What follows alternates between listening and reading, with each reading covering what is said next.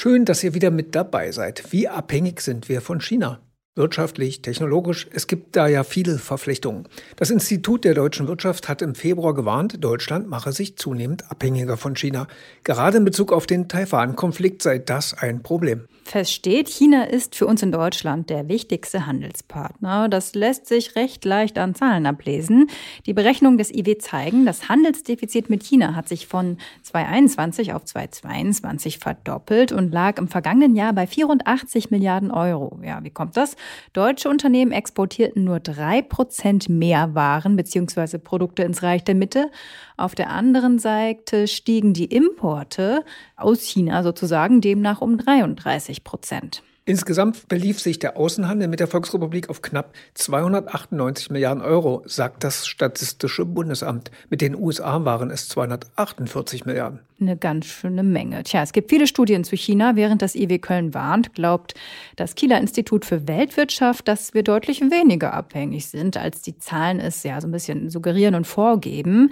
Sie sehen vor allem eine Abhängigkeit in einzelnen Sektoren beziehungsweise bei einzelnen Produkten und Rohstoffen. Tja, dummerweise sind das aber ziemlich wichtige Laptops und bestimmte seltene Erden zum Beispiel. Das hat auch unsere Bundesaußenministerin erkannt bei ihrem Besuch in China Mitte April. Wir hören mal rein.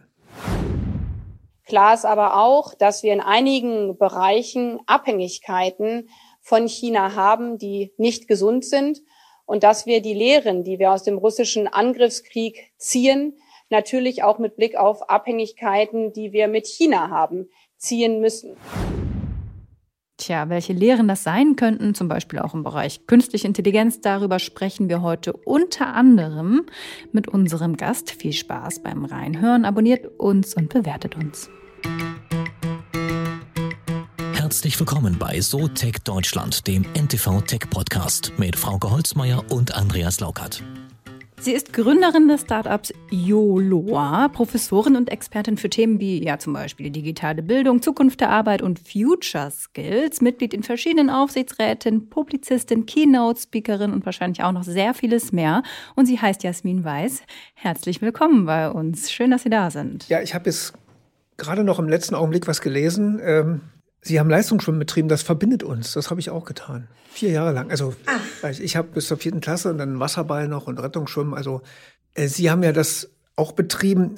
Was haben Sie davon mitgenommen? Ich habe auch gelesen, es hat nicht so richtig Spaß gemacht, aber trotzdem was mitgenommen davon, oder? Also was ich mitgenommen habe, ist Grit. Ähm, und das ist eine ganz wesentliche Future Skills, nämlich Durchhaltevermögen, gerade dann, wenn es mal nicht Spaß macht und wo man mal die Zähne zusammenbeißen muss und trotzdem durchhalten muss. Das habe ich mitgenommen aus dem Leistungssport. Und das ist übrigens etwas, was ich glaube, was so der Generation, die jetzt ganz jung ist, ein Stück weit verloren geht. Ja, da, wenn ich da noch kurz ein, weil du das mhm. gerade ansprichst, schon gab es doch erst vor kurzem, vor ein paar Tagen diese Meldung, Gen Z sind irgendwie die illoyalsten Jobber aktuell. Also das war ein ziemlicher Verriss für die Generation. Zieht das damit rein oder ist das jetzt negativ gesagt oder ist das eher positiv? Was denken Sie? Also ich habe selber gerade eine Studie herausgebracht, die heißt Wie ticken Deutschlands junge Digitalraketen? Das ist genau diese Generation Z. Und da kam heraus, dass die eine hohe Wechselbereitschaft bei gleichzeitig ja. geringer Frustrationstoleranz mit sich bringen. Und das ist eine schwierige Kombination für Arbeitgeber. Aber da hilft ja alles Klagen nicht. Da müssen wir uns auf diese Generation und dieses veränderte Werteverständnis einstellen, weil wir tatsächlich uns ja nicht gegen eine nachwachsende Generation, die wir alle brauchen, aufstellen können, sondern gemeinsam mit ihnen äh, ja die Arbeitswelt der Zukunft gestalten und vor allem die Herausforderungen meistern müssen, die da auf uns zukommen. Hm, aber wie gut äh, klappt das denn? Also wie gut können sich denn Arbeitgeber darauf einstellen, auf diese veränderten ja, Begebenheiten, einfach auf dieses andere Mindset, was dann die jüngere Generation vielleicht hat. Also es gab ja häufiger mal Schlagzeilen, dass sich ich weiß irgendwann vor ein paar Monaten war es mal, glaube ich, ein Betreiber eines Freizeitparks, der sich fürchterlich aufgeregt hatte, dass irgendwie nur ein paar Tage arbeiten und dann noch äh, viel Geld wollen und, äh, und so weiter und so fort. Ich kann es nicht mehr genau wiedergeben, aber ist es branchenabhängig, wie gut darauf reagiert wird oder ist das, wie, wie schätzen Sie das ein? Was wir brauchen, ist einen wirklich offenen und ehrlichen Dialog, was eine gesunde Leistungskultur ist. Und den brauchen wir zwischen Arbeitgebern und Arbeitnehmern und den zukünftigen Arbeitnehmern. Und ich habe das Gefühl, dass ähm, viele Arbeitgeber natürlich wahrnehmen, wir haben es jetzt mit einem Arbeitnehmermarkt zu tun. Das heißt, die Macht liegt bei den Arbeitnehmern, weil wir einfach sehr mhm. viele offene Stellen und zu, zu wenige Bewerber haben. Und deswegen trauen sich ganz viele gar nicht auszusprechen, dass wir selbstverständlich von allen Mitarbeitern, und zwar aller Alters, Altersstufen, verlangen, dass sie sich einbringen und dass wir Leistung zeigen müssen, vor allem in dieser ganz besonderen Zeit, in der wir Stapelkrisen zu meistern haben. Und das müssen wir ganz offen und ehrlich austauschen und sagen, liebe Generation Z, wir wissen, ihr habt ein anderes Werteverständnis als diejenigen, die derzeit Entscheider im Unternehmen sind. Und das ist gar nicht wertend zu betrachten, aber lasst uns offen auf den Tisch legen, was erwartet ihr von uns als Arbeitgebern, aber was erwarten wir als Arbeitgeber, weil wir eben auch ähm, Herausforderungen zu meistern haben, weil wir bestimmte Ziele erreichen müssen, weil wir wettbewerbsfähig bleiben müssen. Was erwarten wir von euch und wie kommen wir da zusammen? Und dieser offene und ehrliche Dialog, der findet viel zu wenig statt, sondern man spricht übereinander, aber zu wenig miteinander. Hm. Heißt das eigentlich auch, dass die weniger ehrgeizig sind oder, oder kann man das nicht so definieren? Also wie drückt sich das aus? Die sind nicht unbedingt weniger ehrgeizig. Das Schöne war an der Studie, die ich gemacht habe, wie ticken Deutschlands Digitalraketen, habe ich ähm, Stipendiaten befragt, die der Generation Z angehören. Also durchaus leistungsbereite Menschen mit Gestaltungswillen, mit einer Ambition, ihre Arbeitsleistung in etwas einzubringen, was aus ihrer Sicht Sinn macht. Und wenn man das findet, also wirklich die Schnittmenge daraus, ähm, was brauchen Unternehmen und was empfindet diese Generation als sinnstiftend? Stichwort Purpose ist ja in aller Munde. Dann sind die sogar sehr leistungsbereit, sehr leistungswillig und dann haben die auch Grit. Hm. Mhm. Aber das heißt, äh, Digitalraketen, das bezieht sich dann schon auf, äh, ja, also auf, auf Gen Z, die, keine Ahnung, in Startups geht, die technologieaffin ist oder wie definiert sich das? Also wir haben sie Digitalraketen genannt. Das sind alles MINT-Studierende gewesen, also die Mathematik, Ingenieurswissenschaften, Naturwissenschaften oder Technik, ein Technikfach studiert haben, deswegen besonders auch begehrt sind in der Digitalwirtschaft von heute und auch noch Stipendiaten sind, das heißt die leistungsbereite Zielgruppe. Nichtsdestotrotz ähm, wohl wissend, dass das jetzt ein ganz spezifisches Segment am Arbeitsmarkt ist, sind die trotzdem Vertreter der Generation Z und drücken nochmal selbstbewusster aus, was andere auch denken, nämlich, dass sie durchaus leistungsbereit sind, aber eben einfordern, selbstbewusster einfordern, dass man auf ihre Bedürfnisse achtet. Und ich merke immer, dass ich älter geworden bin, wenn ich mit meinen Studierenden spreche, die aus dieser Generation kommen, der Generation Z, weil ich war leidensfähiger. Vielleicht kommt das auch aus dem Leistungssport, Herr Laukert. Ähm, ähm, aber ich habe zunächst einmal am Anfang meiner Karriere akzeptiert, dass ich die ein oder andere Kröte schlucken muss. Ich bin ähm, mhm. direkt nach dem Studium in die äh, ganz klassisch in die Strategieberatung gegangen. Da wusste ich, da werde ich viel arbeiten, da werde ich abends auch äh, häufig zu Uhrzeiten arbeiten müssen, wo ich eigentlich gar keine Lust mehr habe zu arbeiten, sondern ganz gerne ähm, Freizeit genießen würde. Ich wusste auch, ich werde hin und wieder am Wochenende arbeiten müssen. Und das fand ich in Summe nicht super toll, aber ich habe es einfach akzeptiert, weil ich gedacht habe, das gehört halt dazu. Und diese, diese Leidensfähigkeit, die bringt diese Generation Z nicht mehr mit. Die sagt, es muss doch Wege geben. Und Technologie ist eben auch eine Antwort, bestimmte Sachen effizienter zu machen äh, Aufgaben zu delegieren, die früher Menschen gemacht haben, beziehungsweise auch zu sagen, ich kann ja auch von überall aus arbeiten, erwartet gar nicht mehr von mir, dass ich in den Flieger springe und woanders hinfliege, wo meine Familie und wo meine Freunde nicht sind, sondern das können wir anders lösen. Und diese Generation, die sagt das, die spricht das ganz offen aus. Meine Generation hat sich gedacht, ja gut, wenn ich das jetzt im Bewerbungsgespräch sage, dann bin ich schneller draußen, als dass ich einen Arbeitsvertrag unter die Nase gehalten bekomme. Und da haben sich die Gesetze am Arbeitsmarkt zugunsten der nachwachsenden Generation Generation verändert. Ah, Technologie ist da ein gutes Stichwort. Wir sind ja auch ein Tech-Podcast. Welche äh, Rolle spielt das dann, wenn was für die Gen Z in Bezug, ja, mit Blick auf die Zukunft? Also es gibt ja immer wieder Studien, jetzt auch gerade neulich zu ChatGPT, dass irgendwie Millionen Jobs dadurch verändert oder gefährdet sind. Das, ich meine, das kommt ja mit jeder KI-Studie, mit jedem, also sowas gibt's ja immer. Aber nichtsdestotrotz äh, stimmt das die Gen Z dann eher optimistischer, weil die sagen, dann kann man sich das Leben dann so gestalten, wie sie es gerne hätten.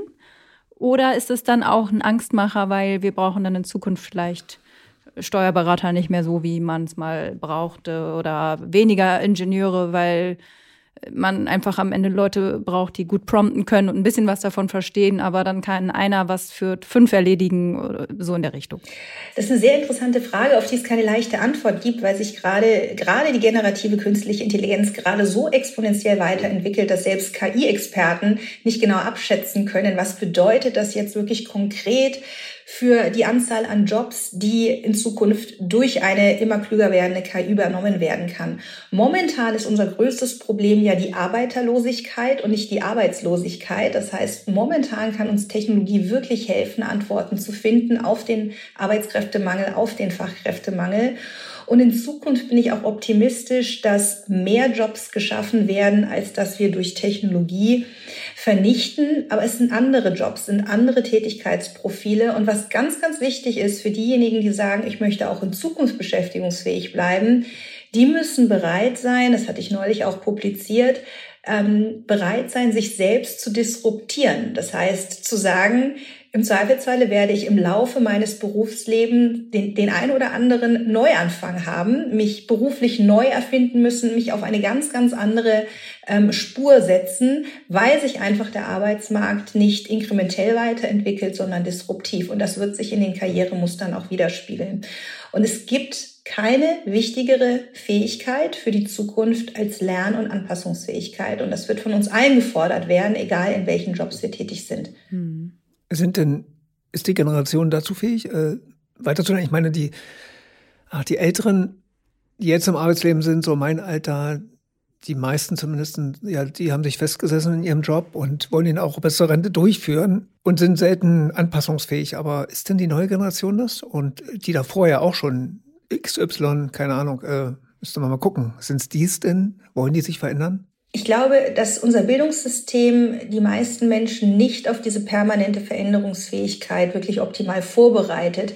Ähm, eine Frage, die ich im ersten Semester meinen Studierenden immer stelle, ist, sag mal, wer von euch hat das Lernen eigentlich systematisch gelernt? Also Lernen als Kompetenz, dass ich genau mhm. weiß, wie lerne ich individuell am besten, was bin ich für eine Mischung aus unterschiedlichen Lerntypen, wie kann ich möglichst effizient und effektiv mir Neues Wissen aneignen, wozu auch gehört, dass ich nicht nur lerne, sondern auch bereit bin zu verlernen. Also ich muss ja erstmal überholte Denk- und Verhaltensmuster, die sich etabliert haben, verlernen, bevor ich etwas Neues erlernen kann. Das sind so ähm, klassische Dinge, die man lernt, wenn man das Lernen lernt. Und unser hm. Bildungssystem aus irgendeinem Grund ähm, bereitet die Menschen nicht darauf vor.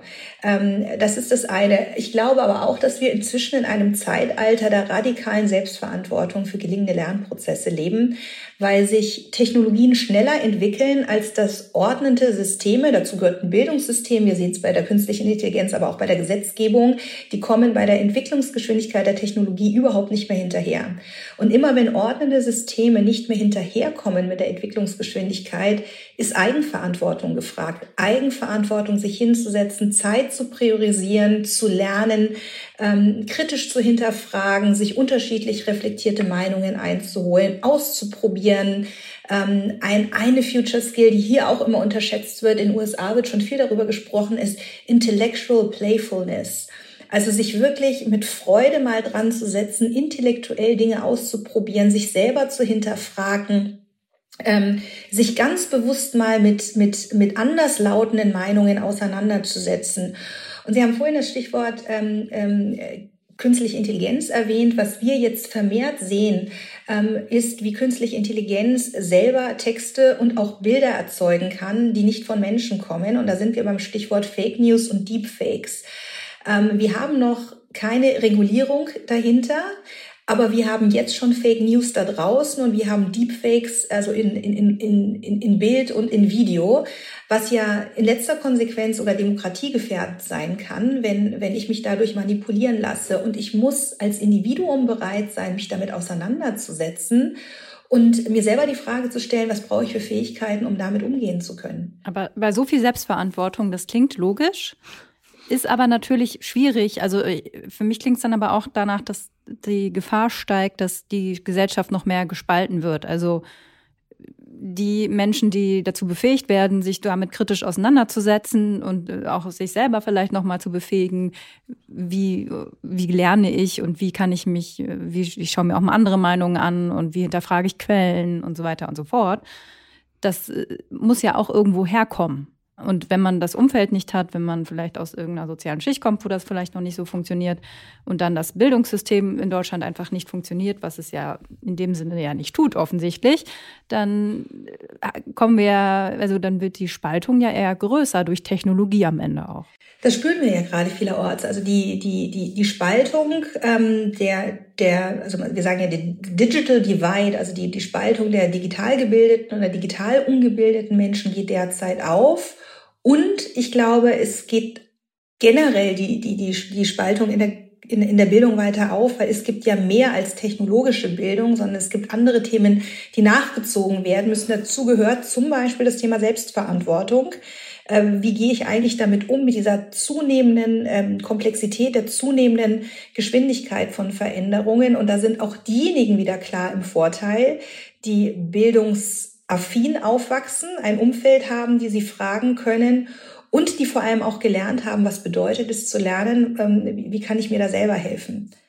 Und ich glaube, wir sind also wir, wir müssen zu der Erkenntnis kommen, dass Bildung ein gesamtgesellschaftlicher Teamsport ist. Wir können nicht darauf warten, dass Politik und Bildungssystem das für uns alle regeln wird, sondern wir müssen gerade als diejenigen, die gebildet sind und, und, und selber übrigens auch sehr viel dafür tun müssen und investieren müssen, gebildet zu bleiben, dann anderen Menschen die Hand zu reichen. Ja, das zieht sich ja durch alle Generationen, glaube ich. Da braucht man nicht nur über Gen Z. Und viele denken immer nur an die Älteren. Nein, ich glaube, es sind gerade die Jüngeren, die der Meinung sind, sie sind technikaffin, weil sie ein Handy in der Hand haben, aber sich überhaupt nicht mit nichts, also habe ich häufig die Erfahrung mit nichts auskennen, wie Word, Excel funktioniert oder, oder, und schon gar nicht ChatGPT mal fragen, weil da könnte man ja auch mal ein paar Schritte weiterkommen. Also ist so mein Eindruck.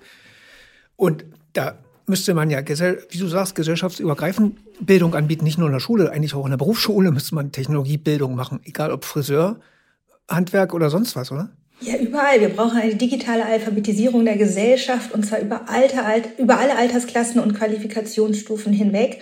Und was auch völlig stimmt, Digital Native zu sein, wie es die Generation Z ist, und digital kompetent zu sein, sind zwei paar unterschiedliche Stiefel. Wir haben eine ganze Generation, ganz, ganz viele 19-Jährige, die können ganz, ganz virtuos die Frontends ihrer Smartphones bedienen und füttern also wirklich mit, ähm, mit äh, ziemlich wenig Bewusstsein für den Wert der persönlichen Daten. Diese Apps, die meistens aus den USA und China stammen, füttern sie mit persönlichen Daten in, in Wort und Bild und machen sich überhaupt gar keine Gedanken, was im Backend denn mit ihren persönlichen Daten passiert.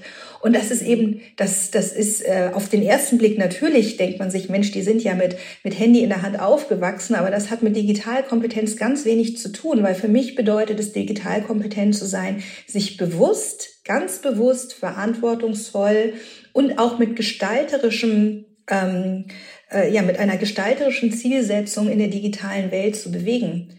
Und dafür ähm, braucht es mehr als einfach nur zu sagen, ich kann ganz virtuos die selbst bedienen. Da fällt mir gerade ein, wenn man jetzt so aktuell mal bei Midjourney reinguckt zum Beispiel, das dürfte denen ja eigentlich liegen. Das macht ja Spaß, da ein bisschen rumzufreemen, ein paar Prompts einzugeben. Klar muss man jetzt bezahlen dafür, aber das ist ja ungeheuer spannend. Also da muss man ja nicht viel können, ein paar englische Wörter eingeben und sich was überlegen, was ich sehen will und dann fummel ich da ein bisschen rum.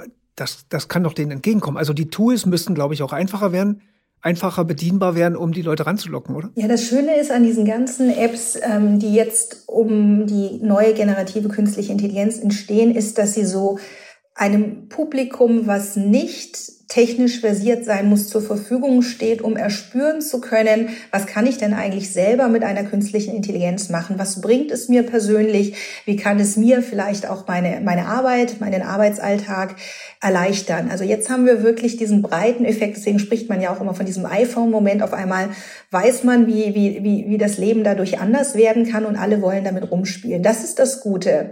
Die Frage ist aber, wie bewusst setze ich mich damit auseinander? Was, äh, wir sehen jetzt Chancenpotenziale, das ist gut, aber was sind die Risiken? Und es ist ja kein Zufall, dass vor kurzem mehr als 1000 KI-Experten und Technologievordenker ein Memorandum gefordert haben und eine, eine sechsmonatige globale Entwicklungspause im Bereich der KI, um zu sagen, wir müssen erstmal die Regulierung, die globalen Spielregeln, die Ethik dahinter auch, ähm, sagen wir mal, glatt ziehen, regeln, bevor die Technologie vorauseilt und so viele Menschen damit rumspielen, ohne zu wissen, was sind denn eigentlich die Konsequenzen daraus. Hm.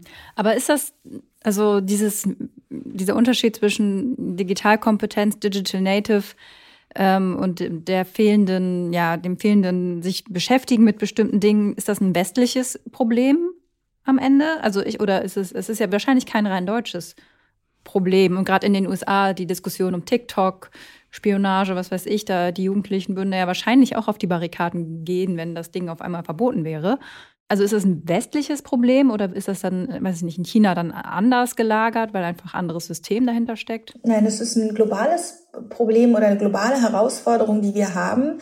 Wie qualifizieren wir die Menschen für einen bewussten und gesunden Umgang? Und Technologie sollte ja den Menschen dienen und, und nicht andersherum. Und äh, so viele, äh, sagen, wenn wir uns alleine jetzt mal die Social-Media-Plattformen angucken, die wir selber ja auch nutzen und, und junge Menschen noch intensiver, die sind vom Geschäftsmodell ja nicht daraus auf, ausgerichtet, den Menschen zu nutzen und seiner, seiner Gesundheit, sondern die sind darauf ausgerichtet, möglichst viel Screentime zu erzeugen, also möglichst viel Aufmerksamkeit der Menschen mit dieser Plattform Zeit zu verbringen, auf sich zu ziehen. Und so viele lernen eben, wie bediene ich oder wie nutze ich ähm, eine solche Plattform, aber sie werden im Vorfeld, bevor sie das tun, viel zu wenig darauf vorbereitet, was, mit was sie eigentlich bezahlen, nämlich mit ihren persönlichen Daten, mit ihrer Aufmerksamkeit, teilweise sogar mit Sucht, ja, und damit mit ihrer psychischen Gesundheit. Und ich würde mir eine andere Reihenfolge wünschen. Ich würde mir wünschen, wir qualifizieren und sensibilisieren die Menschen und dann sollen sie selbstverständlich mit diesen Technologien herumspielen, aber und, und sie auch nutzen, ja, weil wir, wir werden ganz, ganz große Herausforderungen, die wir haben, eben nur mit Technologie und nicht durch Verzicht lösen. Aber, aber diese Vorbereitung für einen bewussten ähm, und, und, und eben auch äh, also nicht nur die Chancen im Blick, sondern auch was, was sind so, was, was sind die Risiken und wie finde ich meinen Weg, die Technologie so zu nutzen, dass die Chancen überwiegen. Diese Sensibilisierung findet viel zu wenig statt. Hm. Mhm. Also ich behaupte jetzt mal, die meisten Menschen werden es durch, durch Schaden klug.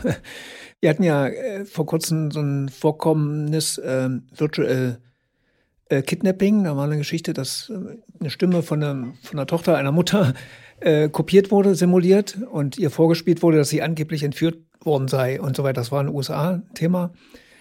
Äh, werden erst dann die Menschen hellhörig, dass sie merken, oh shit, ich habe so viel auf Instagram gepostet, da kann man ja locker aus ein paar Sekunden meiner Stimme äh, meine Stimme nachklonen und, und dann benutzen. Das wird jetzt vielen wahrscheinlich erst bewusst werden, was sie da preisgeben in der Öffentlichkeit. Ähm, denken Sie auch, dass vielleicht erst der Schaden entstehen muss, damit die Leute dann zum Nachdenken kommen und sagen, oh, da muss ich mich mal ein bisschen einschränken?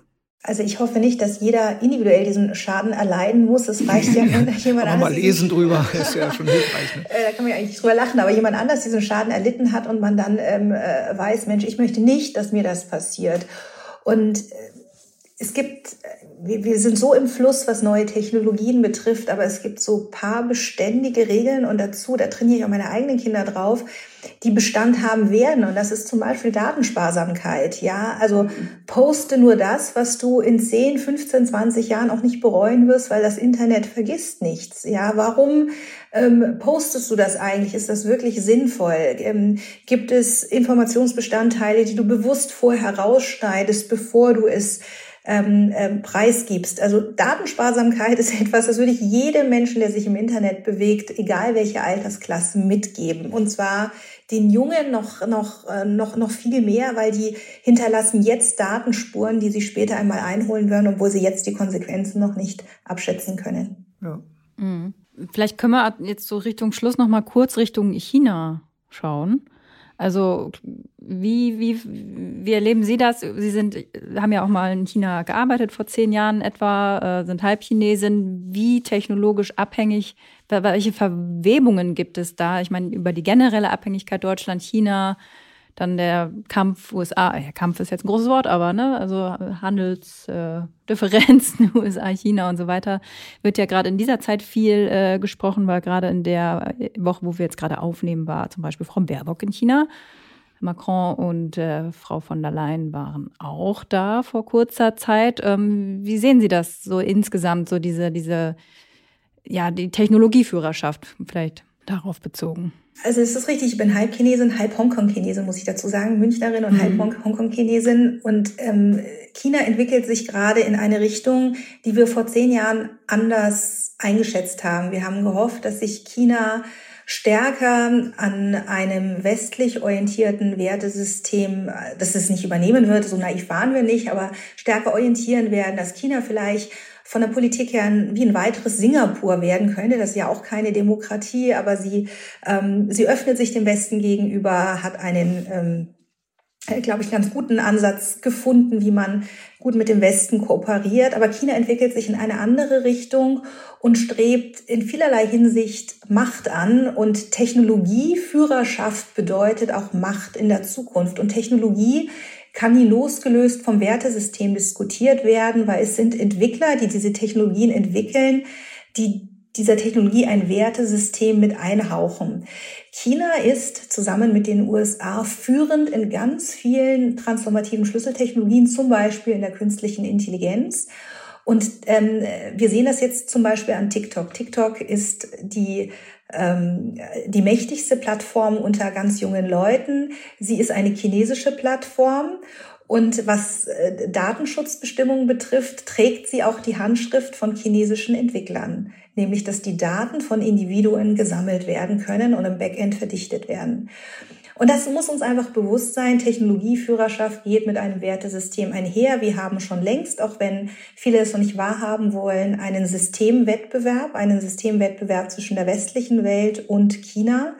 Und ähm, wir müssen mit einem sehr wachsamen Auge draufschauen, ähm, wie wir als Europa, das ich sage ganz bewusst Europa und nicht nur Deutschland, weil wir Deutschland alleine zu klein sind, als Europa nicht den Anschluss verpassen, was die großen Technologien betrifft. Und ich zitiere ungern Putin aus, aus vielerlei Hinsicht, ähm, aber Putin mhm. sagte einmal, wer KI beherrscht, beherrscht die Welt. Und in dem Punkt, denke ich, hat er recht und China macht sich auf den Weg, KI zu beherrschen. Hm. Wir haben ja auch ein paar Unternehmen in Europa, die das können und man muss sie, glaube ich, jetzt mal richtig groß machen, oder? Wir haben, wir haben auch extrem führende Köpfe, also kluge Köpfe, führende Köpfe. Wir haben eine, eine starke äh, Forschung, auch im Bereich äh, künstliche Intelligenz in Deutschland, in Europa. Und unsere Antwort die wir auch, gerade auch auf diesen Systemwettbewerb, auf dieses Technologierennen liefern müssen, ähm, ist, dass wir Kräfte bündeln, dass wir in Europa ähm, einen gemeinsamen Ansatz finden. Wir haben so viel Kraft und, und Potenzial, wenn wir als geeintes Europa agieren und ähm, europäische Lösungsansätze finden mit, mit einem Wertesystem, das, das wir gut vertreten können. Mhm. Wir haben immer eine Schlussfrage. Ja, eine Schulnotenfrage von genau. 1 bis 6 zu, ja, zu Ihrem Thema. Ja, da würde ich nochmal zum Anfang vielleicht zurückkommen. Wie digital kompetent ja, sind die Deutschen? Machen wir jetzt mal nicht nur die Gen Z, sondern so insgesamt die Deutschen. oh, das ist eine Schulnote, eine Schulnote das ist so bitte. heftig. Ja. Wenn man das für die ganze Gesellschaft sagen muss, ist das auch schwierig, weil, weil es, wir, wir, wir haben da so viele Individuen. Aber ich glaube, also Note 4 ist schon ähm, äh, vielleicht sehr, sehr, sehr wohlwollend ausgesprochen, weil 4 heißt ja ausreichend und ausreichend ähm, glaube ich, ist nicht das, was ich rüberbringen möchte, wenn ich einen Wunsch hätte. Nämlich der Wunsch wäre, dass wir uns auf den Weg machen und dass wir den Schuss gehört haben, dass das, was wir in Ausbildung und Studium gelernt haben und lernen, uns definitiv nicht wohlbehalten in die Rente führen wird und dass wir altersübergreifend und qualifikationsstufenübergreifend ein Leben lang lernen müssen und gerade was neue Technologien betrifft, ganz bewusst am Ball ähm, bleiben müssen, um uns überhaupt sicher und verantwortungsvoll in einer digital vernetzten Welt bewegen zu können. Sagt ja. Jasmin Vier Minus vielleicht. ja, vielen Dank, Jasmin Weiß. Dankeschön. Ja, vielen Dank.